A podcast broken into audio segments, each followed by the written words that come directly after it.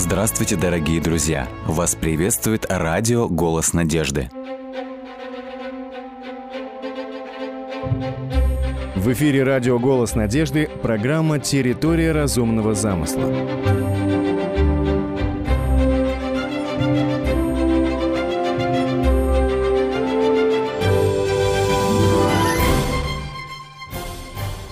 Русский ученый Владимир Иванович Вернадский говорил, какое наслаждение вопрошать природу, какой рой вопросов, сколько причин для удивления. Господь Бог, Его могущество и творческая сила открываются не только в книге Библии, но также и в книге природы.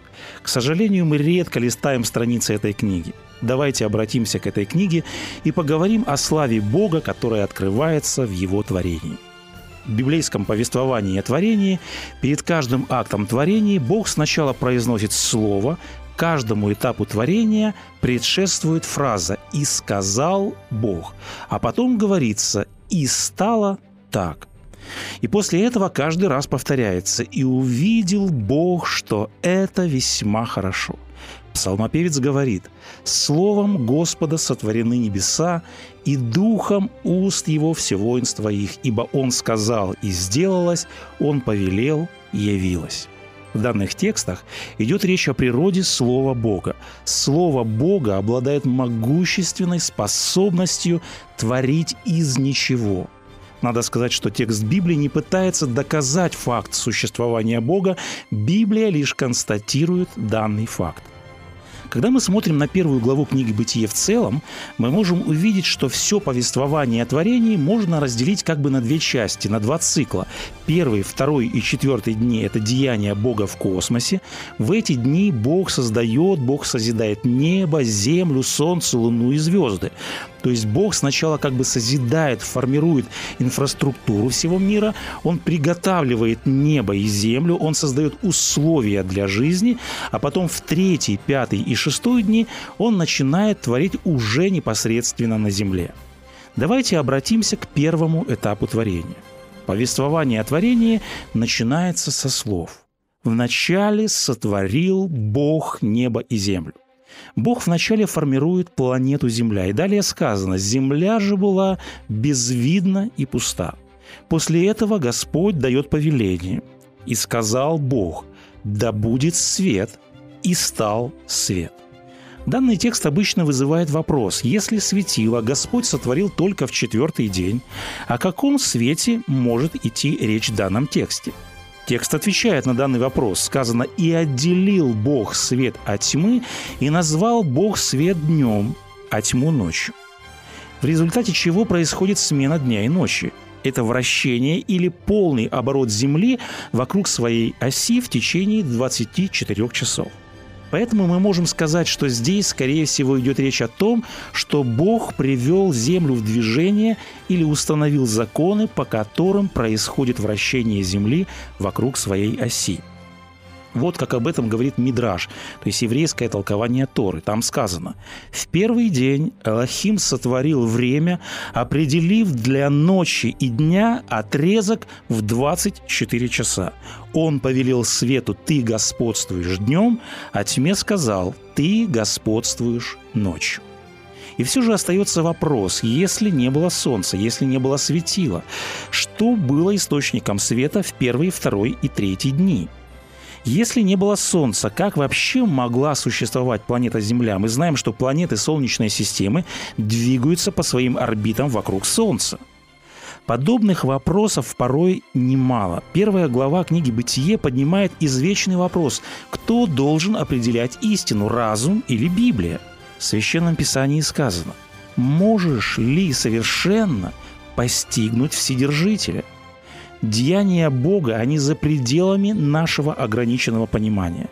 Немецкий реформатор Мартин Лютер говорил о сотворении мира. Если вы не в состоянии понять, как это могло произойти, то воздайте должное Духу Святому. Он знает больше вас. И все же давайте вернемся к вопросу об источнике света в первый день. Книга «Псалтырь», 103-й псалом. Здесь псалмопевец также перечисляет дни творения. И посмотрите, что он говорит о первом дне творения. Он говорит о Боге. Ты одеваешься светом, как ризою, ты простираешь небеса, как шатер. Данный текст указывает на то, что сам Бог мог быть источником света в первый день. Об этом же говорит и книга Откровения. Там сказано о новой земле и о новом Иерусалиме.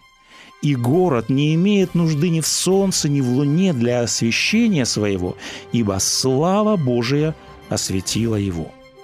Давайте посмотрим, что происходило во второй день творения. «И сказал Бог, да будет твердь посреди воды, и назвал Бог твердь небом».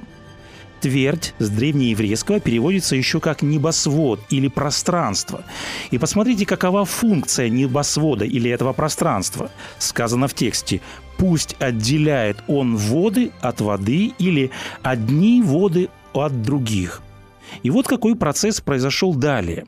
В тексте сказано «И отделил Бог воду, которая над твердью, над небосводом, от воды, которая над твердью. И стало так».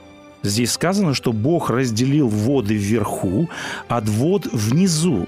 То есть воды внизу – это водные океаны на земле. Но что может означать вода, которая над твердью, над небосводом? Посмотрите, что пишет профессор физики Натан Авезер в книге «Сотворение мира и наука». Он говорит, Скорее всего, речь не идет просто об облаках, скоплениях водяного пара в атмосфере. В тексте Библии сказано, что вода находится над твердью, над небосводом, над атмосферой. Возникает вопрос, как в космическом пространстве могут свободно парить обширные массы воды. Далее автор приводит интересные факты – Прежде всего, один из источников воды или льда в космосе – это кометы. Даже небольшая комета содержит в себе примерно миллиард тонн льда. Облако Аорта – это скопление комет на далекой окраине Солнечной системы. В этом облаке насчитывается до триллиона комет, и это только в данном облаке. Исследователи говорят, что если бы все кометы Солнечной системы вдруг растаяли, то вода могла бы заполнить тысячи таких планет, как наша. Однако внеземная вода есть не только в кометах. Планета Юпитер – это самая большая планета Солнечной системы. У Юпитера были обнаружены тонкие кольца, и эти кольца состоят в основном из льда. Кольца планеты Сатурн также состоят в основном из кристаллов льда – Планеты Нептун и Уран – это две планеты, которые называют еще ледяными гигантами. Это самые холодные планеты Солнечной системы, и они также в основном состоят из льда. Говоря о внеземных водах, следует сказать и о некоторых спутниках. Спутник Ганимед – это спутник планеты Юпитер. Слой льда на поверхности этого спутника составляет 100 километров. Другой спутник Юпитера – спутник Европа. Он также состоит из толстого слоя льда. Предполагает, что под ним, возможно, находится водный океан. Надо сказать, что помимо данных спутников есть и другие спутники, которые также состоят из льда. Итак, что мы видим? Астрономы говорят, что основная масса воды и льда находится в космосе, а земные воды – это всего лишь, образно говоря, капля в море, это малая доля по сравнению с водами в космическом пространстве. Вот что, скорее всего, значит выражение «вода, которая над твердью» или же над пространством – то есть мы можем предположить, что во второй день творения Господь продолжал создавать Солнечную систему, и в этот день Он создавал, возможно, вот эти небесные ледяные гиганты. Давайте перейдем к четвертому дню творения, еще одному деянию Бога в космосе. «И сказал Бог, да будут светила на тверди небесной». Мы видим, Бог не сразу придал Солнечной системе законченный вид – в первый день Бог сотворил планету Земля, во второй день он, возможно, творил кометы, планеты и их спутники. А в четвертый день мы видим, Бог созидает главное тело Солнечной системы. Посмотрите, как красиво, поэтическим языком говорится о Солнце в восьмом псалме книги Псалтырь в небесах, Господь устроил жилище солнцу. Как жених выходит оно из брачного чертога своего, от края небес выходит оно, и круг свой завершает у края их. Ничто не сокрыто от зноя его. После того, как Бог сотворил Солнце, Господь называет три функции Солнца. Первое предназначение Солнца написано в тексте следующее – для отделения дня от ночи. Второе предназначение Солнца сказано для знамений и времен, и дней, и годов. И третье предназначение сказано «да будет светильником, чтобы светить на землю». Итак, первая функция Солнца – это разделять день от ночи. Вторая функция – управлять временами и годами. Мы знаем, что смена дней и лет происходит в результате движения Земли вокруг Солнца. Возникает вопрос – какую роль играет в этом Солнце? Что заставляет планету Земля и другие планеты Солнечной системы двигаться строго по своим орбитам? Для этого необходимы две составляющие – баланс двух сил. Во-первых, необходима центробежная сила планеты, то есть планеты должны двигаться по орбите с точно выверенной скоростью. И во-вторых, необходима сила тяготения Солнца. Вот что сказано о силе притяжения. Это сила, как невидимый трос, который прочно удерживает планеты на своих орбитах вокруг Солнца – эта сила составляет более трех с половиной миллионов тонн. Такая сила сломала бы стальной стержень диаметром 4000 километров. И несмотря на это, маленький воробей со щебетом может лететь сквозь этот невидимый трос с величайшей легкостью. Что это за инженерное устройство? В книге «Псалтырь» в 103-м псалме псалмопевец воспевает гимн Богу и говорит – ты поставил землю на твердых основах, не поколеблется она вовеки. Господь Бог поставил землю на твердых основах. Благодаря вот этому балансу, балансу центробежной силы планет и силе притяжения Солнца, планеты Солнечной системы двигаются строго по своим орбитам. И третья функция Солнца сказана, чтобы светить на Землю. Посмотрите, как с юмором говорит один автор. Солнце – это не просто кружок, счастливый, довольный и с улыбкой, как мы его рисовали в детстве. Температура ядра Солнца составляет примерно 13,5 миллионов градусов по Цельсию. Есть предположение, что источник подобной невероятной энергии – это термоядерные реакции, и эти взрывы настолько мощные, как будто миллионы ядерных бомб взрываются каждую секунду. Вот что говорит тот же автор. Когда вы пойдете сегодня спать, поблагодарите Господа, что вы находитесь от Солнца на расстоянии 150 миллионов километров. Если бы наша планета находилась чуть ближе или дальше, жизнь на нашей планете была бы невозможна. Другой автор сказал, мы стоим на огромном шаре, диаметр которого 12 742 километра, и который вращается со скоростью 1600 километров в час – более того, мы несемся вокруг другого огненного шара, вокруг Солнца, которое в миллион раз больше нашей Земли. И мы думаем, что это обычный день, что это обычное явление. Итак, мы видим, что Солнечная система – это точно настроенный механизм, который открывает славу и величие нашего Господа. Далее сказано «И создал Бог светила великие и звезды». Вообще Солнце это тоже звезда, однако это не самая яркая и это не самая большая звезда. Так, например, звезда Бетельгейзе находится в созвездии Орион. Ее еще называют красный супергигант. Размер этой звезды в два раза больше орбиты Земли вокруг Солнца. К тому же она ярче Солнца в 100 тысяч раз – еще одна звезда, которая называется Канис Маджорис. Это самая большая и самая яркая из известных нам звезд. Это звезда гипергигант, она находится в созвездии Большого Пса. Солнце по сравнению с Канис Маджорис – это просто пылинка. Один автор как-то высказался. Еще будучи подростком, я большей частью в своих молитвах сетовал на Бога, я советовал Богу, я критиковал Бога, я исправлял Его, я рисовал диаграммы для Бога. Но когда я услышал об этой звезде, о ее размерах, автор говорит, после этого Я не знал, как молиться этому Богу. Я не знал, как разговаривать с этим Богом, который ее создал. А теперь давайте посмотрим, какое количество звезд создал Господь и каковы масштабы Вселенной. Солнечная система – это лишь крохотная часть галактики Млечный Путь. В галактике Млечный Путь примерно 100 миллиардов звезд. Однако Млечный Путь – это всего лишь одна из сотен миллиардов галактик во всей Вселенной. Млечный Путь вместе с галактикой Андромеда и галактикой Треугольника входит в так называемую местную группу галактик – местная группа галактик является частью сверхскопления Девы, а сверхскопление Девы входит в так называемый комплекс сверхскоплений или гиперскоплений. Насколько велика наша Вселенная?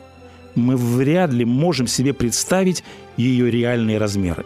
Расстояния во Вселенной настолько велики, что немецкий математик и астроном Фридрих Бессель придумал для этого новую единицу измерения – световой год – бледная голубая точка. Это легендарный снимок, который был получен с космического аппарата Voyager 1.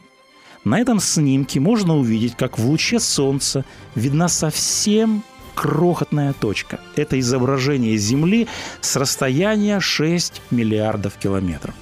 Один астроном писал об этом снимке. Каждый человек, который прожил свою жизнь, прожил ее на этой бледной голубой точке, пылинки, висящей в солнечном луче. И далее астроном говорит, не знаю, как вы, но когда я увидел эту точку, я в тот момент почувствовал, как уменьшаюсь в размерах. Однако очень полезно ощутить себя маленьким, потому что грех, неверие уменьшает Бога до ничтожного размера в нашем разуме, а нас самих раздувает в наших собственных глазах до астрономических размеров. Сороковая глава книги пророка Исаи. Каков контекст данной главы? Народ израильский находится в Вавилоне, в плену, Иерусалим находится в руинах. Они ожидают Мессию Спасителя, однако Освободитель не приходит.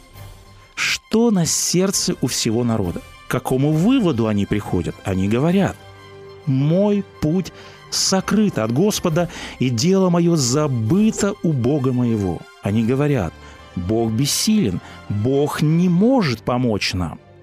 Как Господь отвечает на данный вызов? Он задает вопрос. Кто исчерпал воды горстью своей?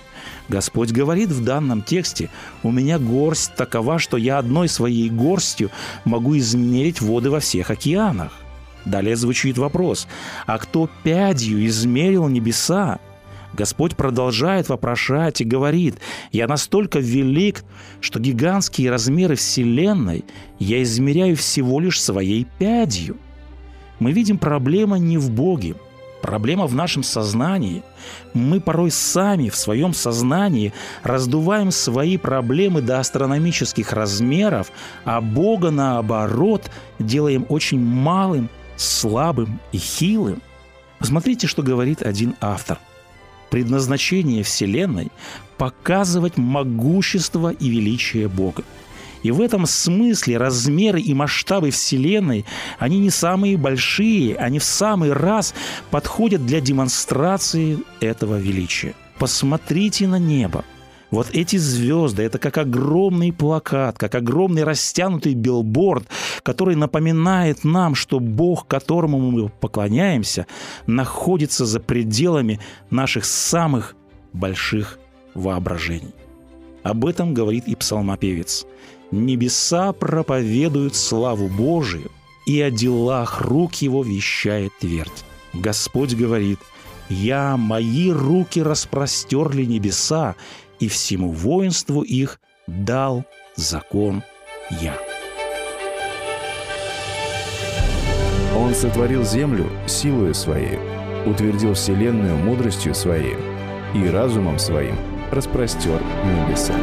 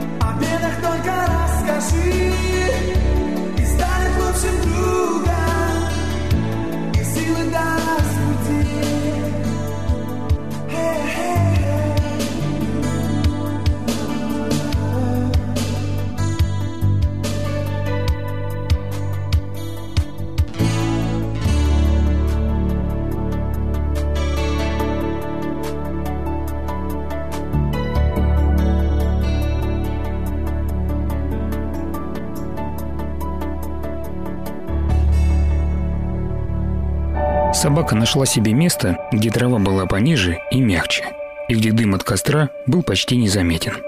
Она легла и, аккуратно положив большую голову на лапы, глядела на своего хозяина. Тот неподвижно сидел на камне, обхватив руками свои ноги и пристально вглядывался в закат. Костер и закат были похожи. Оба они пылали в центре и тлели по окраинам, грели усталые тела и души. Человек изредка вздрагивал, говорил что-то нараспев, затем опять надолго замолкал. Собака привыкла к этим странностям, как и к тому, что у хозяина в дорожной сумке хранился необычный предмет, которым тот издавал такие звуки, что подчас пес неудержимо крутился на месте, скулил и даже валялся по траве. Проступили первые звезды. Потянуло прохладой. Вместе с ней приближалась власть ночного неба, когда невидимый днем мир обрушивался на землю своей бесконечностью. Чувства обострялись, открывая душу для незримого общения. Человек спрыгнул с камня, подбросил дров в огонь и, порывшись в походных принадлежностях, достал какой-то деревянный инструмент. Оглянулся кругом, как будто ища кого-то. Собака повела ушами. Человек поднял голову ввысь и улыбнулся. Затем провел рукой по струнам, те отозвались разными голосами. «Спасибо тебе», — сказал он кому-то в пустоту. «Это и впрямь так красиво. Но я никак не могу это в слова вложить», — продолжил он, разводя руками, обращаясь к тому, кто оставался невидим. Заметно стемнело. Звезды загорелись, как далекие костры в необозримом океане, и даже охотничья собака почувствовал тоску по далекому дому. Человек перебирал струны на разный лад, затем уловил нужное и, повторив это пару раз, стал все увереннее выводить мотив. Вдруг неожиданно запел. В глубинах неба льется речь о славе, о деле рук твоих вещает даль. Голос эхом отозвался в ущелье и заставил пса подняться на ноги. Он смотрел, как человек, перебирая струны, все громче пел и стал в непонятном танце двигаться вокруг огня. Пес, испугавшись, тяфнул. Он не мог уловить новые запахи, но внутреннее чутье подсказывало присутствие многочисленных гостей. Его хозяин, уподобившись прорицателям древности, кружился перед звездами, и весь мир – скалы, деревья, огонь и овцы кружились вместе с ним на этом празднике звука. Он играл, пел и чувствовал себя как царь на брачном пире, как царь Давид. Псалом 18. С вами был Александр Медведков. Заходите, пишите и оставляйте отзывы на сайте голоснадежда.ру.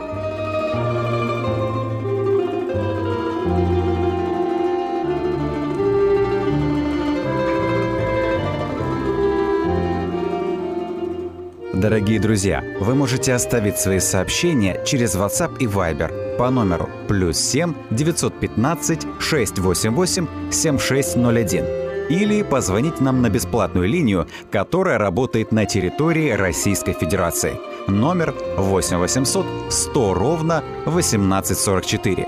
8 800 100 ровно 1844.